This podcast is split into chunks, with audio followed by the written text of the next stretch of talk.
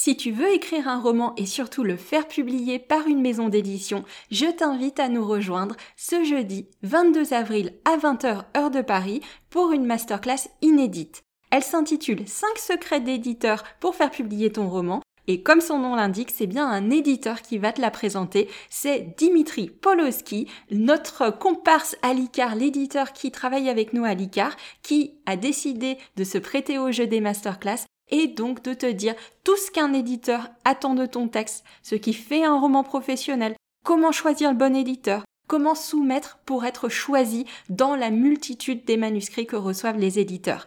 Depuis 2010, Dimitri s'occupe des éditions de L'homme sans nom, une maison d'édition spécialisée dans les littératures de l'imaginaire, mais il a des casquettes multiples puisqu'il est avec nous à l'ICAR en tant que formateur et conférencier.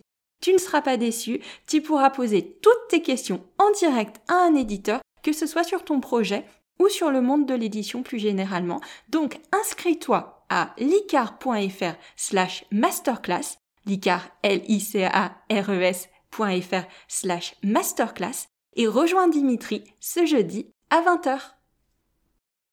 Vous écoutez le podcast Devenir écrivain avec Johanna Vogel, épisode 92 sur Devenir écrivain, le podcast pour démarrer et réussir votre carrière d'écrivain. Et maintenant, retrouvez votre animatrice Johanna Vogel, coach de projets littéraires et formatrice. Bonjour et bienvenue dans la troisième partie de ma mini-série sur les peurs des écrivains débutants.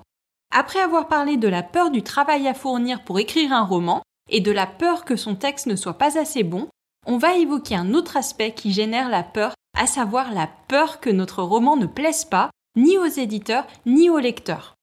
Dans l'épisode précédent, je te disais qu'avoir peur que son texte ne soit pas assez bon était assez irrationnel jusqu'à ce qu'on s'avoue pourquoi et pour qui on a peur que ce texte ne soit pas assez bon. Il y a nous, évidemment, avec notre fierté, notre besoin de nous rassurer sur notre valeur, et il y a les autres qui vont apporter un jugement sur notre roman et mettre en danger cette valeur. En tout cas, c'est comme ça qu'on le perçoit. On perçoit comme un danger le fait que des personnes puissent ne pas aimer notre histoire ou puissent trouver que de leur point de vue, notre histoire n'est pas bien écrite. Je vais t'enlever une grosse épine du pied tout de suite, tout le monde n'aimera pas ton histoire. Je peux partir du principe que ce n'est pas une peur, c'est une réalité. De la même façon que toi tu n'aimes pas toutes les histoires, tu n'aimes pas tous les genres littéraires, tu n'aimes pas non plus toutes les plumes et tous les styles, il y aura plein de gens qui feront la grimace et qui reposeront ton livre sans aller au bout.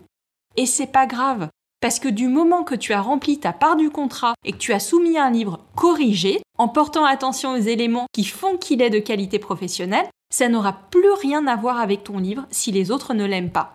Ça aura tout à voir avec la sensibilité, l'esthétique, le vécu, le goût, les perceptions, l'imaginaire de ces personnes.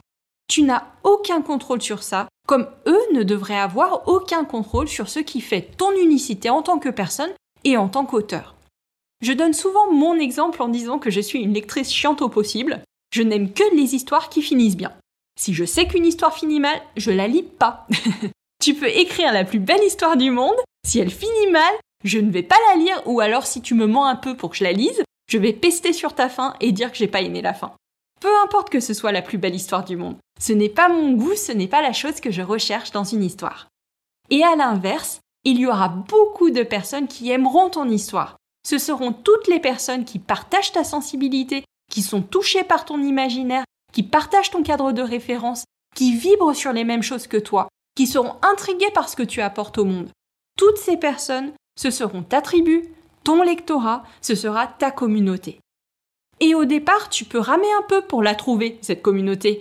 Souvent, quand tu écris ton premier roman, le problème n'est pas tant que tu as des personnes qui font des méchantes critiques sur ton histoire, mais c'est que tu galères pour avoir des retours tout court, parce qu'il faut le temps et le boulot de ton éditeur pour faire connaître ton roman, ou ton propre boulot d'ailleurs si tu es en auto-édition. Il faut parfois revoir des éléments du marketing du livre, bref, ça se joue sur un nombre d'éléments qui, encore une fois, n'ont rien à voir avec ton livre et quand tu publies en édition traditionnelle, sur lesquelles tu as très peu de prise en fait. C'est le boulot de ton éditeur que de mettre ton livre devant le nez des personnes qui peuvent l'aimer. Mais même quand les lecteurs sont lents à venir, ils sont là, ils existent. J'aime bien utiliser les maths avec les élèves de l'ICAR pour les rassurer un peu et, remettre les choses en perspective et les persuader qu'il y aura une chance qu'il n'y ait pas zéro personne qui lise leur histoire et qui aime leur histoire. Il y a plus de 50 millions de Français de plus de 18 ans, d'après l'INSEE, 1er janvier 2020. Alors je ne sais pas si parmi ces 50 millions de, personnes, combien sont des lecteurs et combien lisent dans le genre dans lequel tu écris, mais il y a quand même des chances que dans le lot, même si tu réduis la jauge de beaucoup, il y ait des personnes qui partagent ta sensibilité. Et tu peux en être même sûr en te rendant compte que toi, tu partages le goût, l'imaginaire d'autres personnes, puisque tu aimes les mêmes choses que d'autres personnes. Bref, répète-toi que tout le monde n'aimera pas ton histoire, tu pars de ce principe-là, et que ce n'est pas grave, parce que tu n'écris pas pour tout le monde. Tu écris pour les gens qui aimeront ce que tu peux proposer dans toute ton authenticité.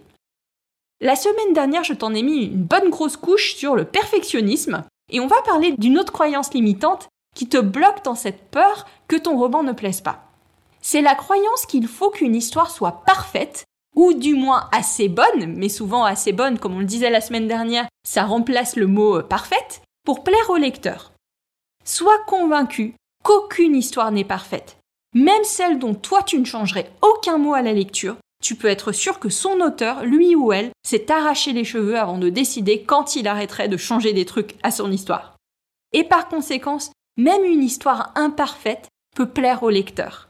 Ce n'est pas parce qu'un lecteur va sauter quelques pages par-ci par-là, parce qu'il va juger que le rythme n'est pas assez soutenu ou qu'une description ne l'intéresse pas, qu'il ne veut pas tomber en amour pour ton personnage, ou se dire que vraiment, la fin valait le coup qu'il lise ce livre. Ton lecteur peut trouver des choses à redire à ton roman, ce qui sera presque inévitable hein, sur un premier roman. Mais même après, c'est très commun qu'un lecteur ait une expérience de lecture en relief, on va appeler ça en relief, avec des parties qu'il aime plus et d'autres qu'il aime moins, ou des petites choses qui stylistiquement sont moins à son goût. Mais ça ne veut pas dire pour autant qu'il ne sera pas content d'avoir lu ton livre, qu'il ne sera pas content globalement de son expérience de lecture et qu'il ne recommandera pas ton livre il n'y aura pas que des lecteurs qui vont dire j'ai adoré ou j'ai détesté ton histoire. Tu auras tout autant de lecteurs qui seront contents d'avoir lu ton texte, tout en trouvant des choses à redire. Il faut que dans ta tête, tu ne groupes pas tous ces lecteurs dans la case ils ont détesté mon roman, ils n'ont pas aimé. Je ne sais pas combien de fois on m'a recommandé des livres en me disant bon alors, tu t'accroches sur les 50 premières pages, c'est un peu poussif, mais ensuite tu verras c'est top et ça vaut le coup de pousser. Ce qui veut dire que ton propre roman, ta propre histoire, elle peut avoir ses défauts et ses limites, et quand même compter pour un lecteur, voire devenir son livre préféré. Alors oui, il y a des choses qui cassent l'immersion du lecteur dans son texte, et qui peuvent faire que des lecteurs ont une mauvaise expérience de lecture et trouvent que ton texte n'est pas assez bon. Mais outre cette histoire de, goût et de couleur sur laquelle, encore une fois, tu n'as aucun contrôle, ce sur quoi tu as du contrôle pour préserver l'expérience d'immersion du lecteur, c'est tout ce dont on a parlé au dernier épisode. À savoir, équilibrer ton action pour que tout ne se passe pas au bout de 150 pages, avoir des persos emblématiques et vraisemblables, crédibles, qui évoluent donc qui sont intéressants à suivre, montrer plus que tu ne dis, et tous les points de vigilance relatifs à la langue que tu vois à la phase de correction, comme l'orthographe, la syntaxe, les répétitions, la longueur des phrases, etc. Et même si tu as encore des choses à travailler, je reprends mon exemple, même si l'équilibre de ton action pourrait être meilleur, mieux équilibré, ce n'est pas pour autant toujours rédhibitoire pour un lecteur. Ce que recherche le lecteur, ne l'oublie pas, ce sont avant tout des émotions. Tu vas écrire un livre qui va plaire si tu transmets des émotions, si le lecteur se connecte à tes personnages et qu'il vit l'histoire. Là, le pari, il est gagné. On a parlé des lecteurs, parlons maintenant un petit peu des éditeurs. Quand tu te dis j'ai peur que mon livre ne soit pas assez bon ou que mon histoire ne plaise pas. Il y a les lecteurs, mais il y a l'idée généralement sous-jacente d'un livre assez bon pour plaire aux éditeurs et décrocher un contrat d'édition. À moins bien évidemment que tu ne te lances dans l'auto-édition. Lucie t'a proposé pas mal d'épisodes déjà sur la soumission du roman aux éditeurs, et je te renvoie en particulier à l'épisode 70 du podcast qui s'intitulait Ce qu'attendent les éditeurs et qui parle des critères de sélection du livre. Et Lucie te disait que ce que veulent les éditeurs, c'est une histoire facile à vendre et un roman facile à corriger. Première chose à retenir pour te détendre sur cette question. Les éditeurs n'attendent pas que ton livre soit déjà parfait pour te signer. Le boulot de l'éditeur, c'est de polir ton texte avec toi pour qu'il soit prêt à être publié. Il y aura une correction éditoriale par l'éditeur et son équipe une fois qu'il t'a signé. CQFD, même s'il y a des petits problèmes et des choses à revoir dans ton roman, ce n'est pas rédhibitoire pour que tu décroches un contrat. Tu as le droit à l'erreur, surtout pour un premier roman. L'éditeur sait bien qu'il y aura certainement des choses à revoir avec toi. C'est son boulot et c'est ça qu'il aime aussi en tant qu'éditeur. Il aime cette collaboration avec l'auteur pour sublimer un texte. Cela étant dit, tu as assez entendu Lucie te le répéter, il y a bien un niveau d'attente minimum des éditeurs qui ont l'embarras du choix des textes et qui vont préférer des romans sur lesquels ils auront un petit peu moins de travail éditorial pour optimiser leur temps et leur efficacité. C'est ce que Lucie appelait dans l'épisode 70 une charge de travail raisonnable pour le risque commercial, le risque financier engagé quand il te signe. Tu as une part de contrôle sur ce que l'éditeur va penser de ton texte et c'est ce fameux professionnalisme, cette qualité professionnelle dont je t'ai parlé. Tu dois au mieux que tu le peux présenter un texte de qualité professionnelle. L'éditeur va remarquer si ton manuscrit contient les éléments suivants qui font l'unanimité d'une histoire bien construite.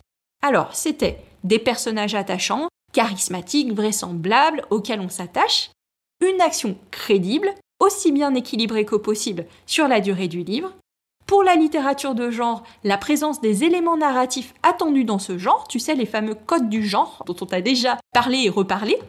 Un texte qui a subi une première correction efficace, du français et des points de vigilance stylistiques pour que la première lecture de l'éditeur, elle soit fluide et facile et pour montrer ton sérieux. S'il ne peut jamais avoir l'assurance qu'un livre va bien se vendre, l'éditeur sait que tous les livres plébiscités par le public répondent au moins à ces critères-là. Je ne peux que t'encourager à explorer ces aspects et évidemment à te former.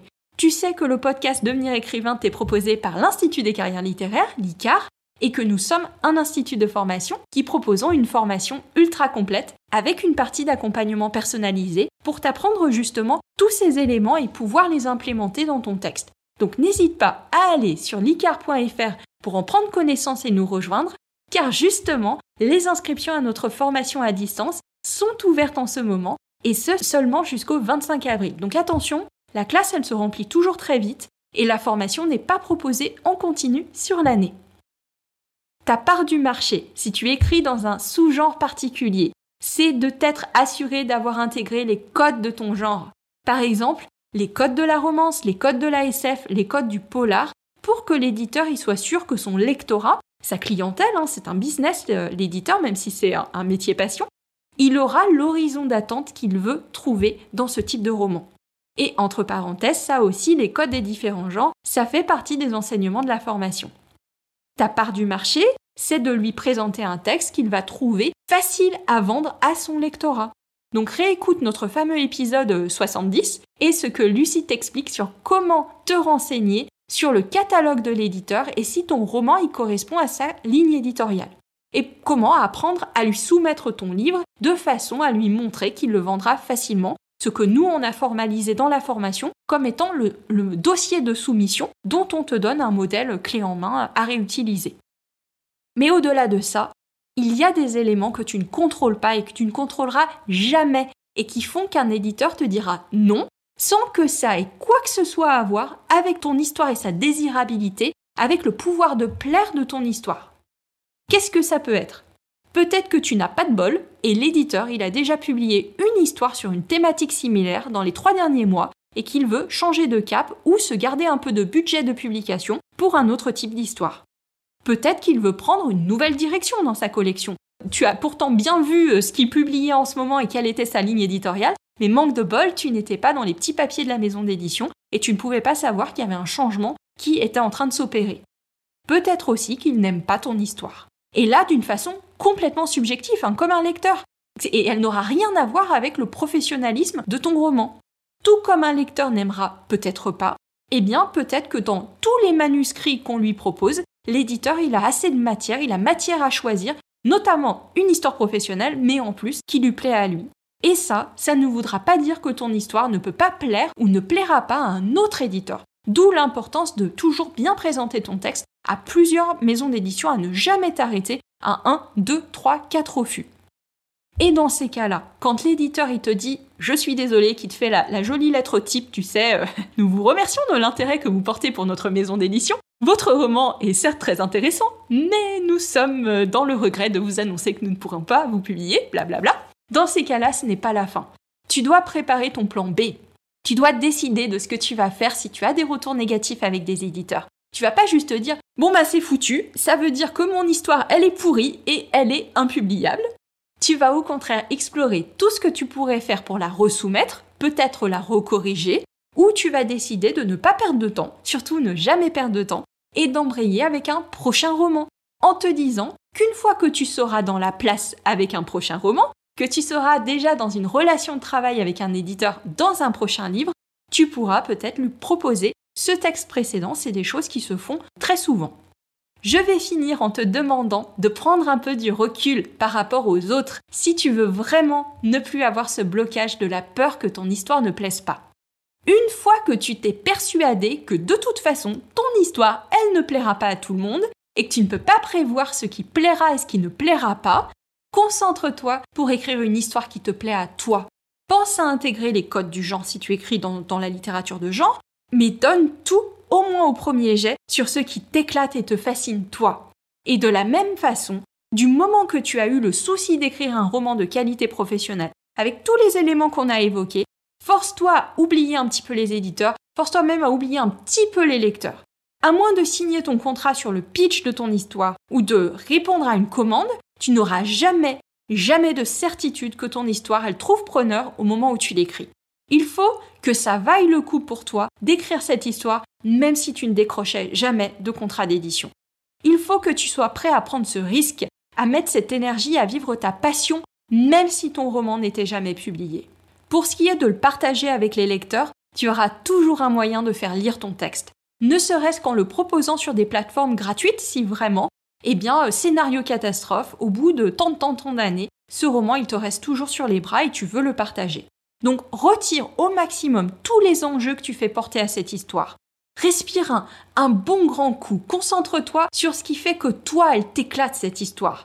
N'imagine pas une espèce d'arène de gladiateurs, de lecteurs féroces prêts à te juger, mais juste la personne, l'unique personne qui te ressemble et qui sera heureuse de lire ton histoire. Si tu arrives à partager ton histoire avec elle, ça vaudra le coup que d'autres personnes n'y trouvent pas leur compte, je te promets. Ne fais pas reposer le succès de ta carrière, ton succès et ton talent d'écrivain juste sur ce premier roman. N'oublie pas que tu es vraiment au début de l'aventure, qu'une carrière d'écrivain c'est un marathon, c'est une, carrière, c'est-à-dire que tu ne vas pas écrire seulement un roman, tu vas écrire de multiples romans, que tu vas affirmer ton style, ta confiance en toi et ton lectorat au fur et à mesure. On est arrivé à la fin de ma mini-série sur les peurs des débutants. J'espère avoir ton retour pour savoir si elle t'a aidé si tu te sens un petit peu mieux armé à te lancer dans cette super aventure qu'est l'écriture d'un roman. Je vais laisser un petit peu la parole à Lucie euh, pour les quelques épisodes suivants, comme j'ai bien monopolisé la chaîne de podcast, mais je suis évidemment à ton écoute, alors n'hésite pas à m'envoyer des messages à contact@licar.fr si tu as des sujets que tu souhaites que j'aborde dans un prochain épisode, ou retrouve-moi tous les jours sur notre Insta, le compte Instagram de l'ICAR qui est tout simplement l'ICARFR, L-I-C-A-R-E-S FR. Tu as jusqu'au 25 avril pour t'inscrire à la session de mai de la formation Devenir écrivain, projet best-seller et j'espère vraiment avoir la chance de te coacher et d'interagir avec toi à cette occasion. Passe une très bonne semaine et bonne écriture. À bientôt! Si tu veux écrire un roman qui aura les qualités recherchées par les éditeurs et par les lecteurs, tu dois rejoindre Devenir écrivain projet best-seller. C'est la formation à distance la plus complète et la plus personnalisée pour t'aider à aller au bout de ton projet de roman. Rejoins sans plus tarder mon équipe de professionnels du monde du livre et moi-même sur licar.fr, l i c a r e s.fr Beaucoup de nos anciens élèves sont en train de réaliser leur rêve de professionnalisation et de publication. Il n'y a aucune raison pour que ça ne t'arrive pas à toi.